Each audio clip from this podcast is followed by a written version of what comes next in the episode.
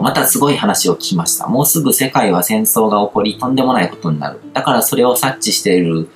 一部の人間が月の裏側に街を作り、そこへ脱出移動する準備が進んでいるそうです。その一部の人たちというのは生まれ変わる前の前の星からのつながりがある人たちで、その人たち同士は地球上で前の星の記憶が薄かったとしても初めて会った時に分かり合えるそうなのです。でも月に行ったとしてもそれが幸せとは限らないので、実際移住する人とそうでない人に分かれるそうです。いかがでしょう？これを真剣に言ってる人がいるらしいのです。それを言っていた人は、すごく真面目な人らしい。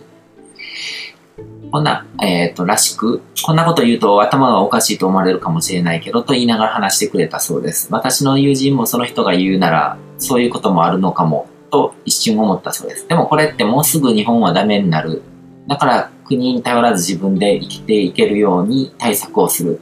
外国にでもどこに行っても暮らせるようにお金持ちになる。そして、そんなことを考えている仲間でコミュニティを作っている。でも実際に金持ちになって外国に暮らしたとしても、それが幸せとは限らなくて、あれこれ囚われず生きられる、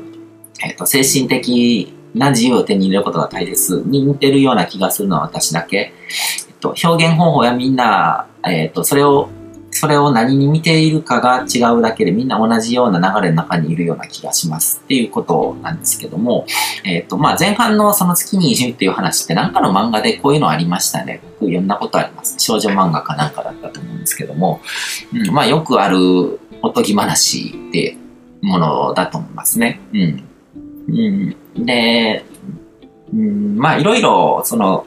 あるわけですよ。そんないろいろんなレベルで、その NASA の話とか、その月っていうのは実は人類はたどり着いてないんだっていう話だったりとか、もう移住が始まってるとかそういうのとかって、うん、ま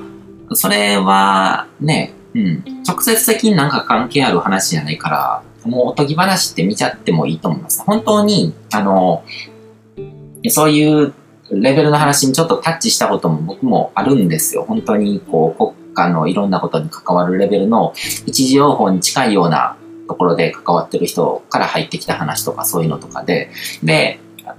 本当にそういう直接的な知り合いがいて、一時情報、本当に、あの、NASA で働いてるとか、アメリカの政府でなんかこう、大統領と直接関わってる人から入ってきた話とか、そういうのとか、だったら、あの、ちょっと真面目に考えてみてもいいのかなっていう気はするんですけども、そうじゃなかったら、まあ基本おとげ話でいいと思うし、あの、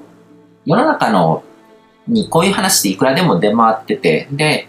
あの、自分に直接的に関わりのない話っていうのは全部おとび、おとぎ話と変わらないと思うんですよ。だから地球の裏側の国とかでどういうことが起こってるかとかそういうのとかって、あの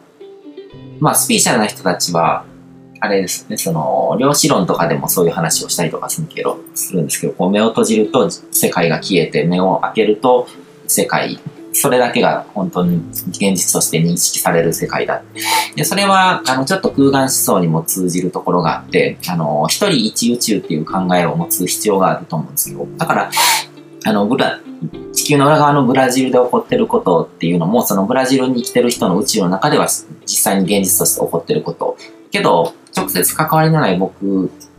らからすれば、あの、特におとぎ話と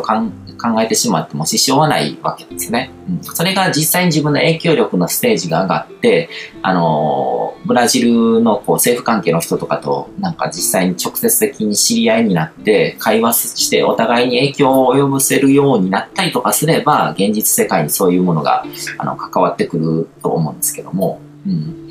まあ、うん、なんかこう、そういうおとぎ話の世界と現実をなんか同列に見るのってこうスピーチャル系の人たちのなんかよくある、まあスピーチャル系だけでもないのかもしれないですけどね、その陰謀論とかが好きな人とか、うん。まあそういうことを考えるよりはまずこう直接的に自分が関わる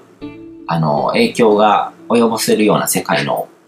世界を良くするっていうことを考えた方が僕はいいとは思いますね。うん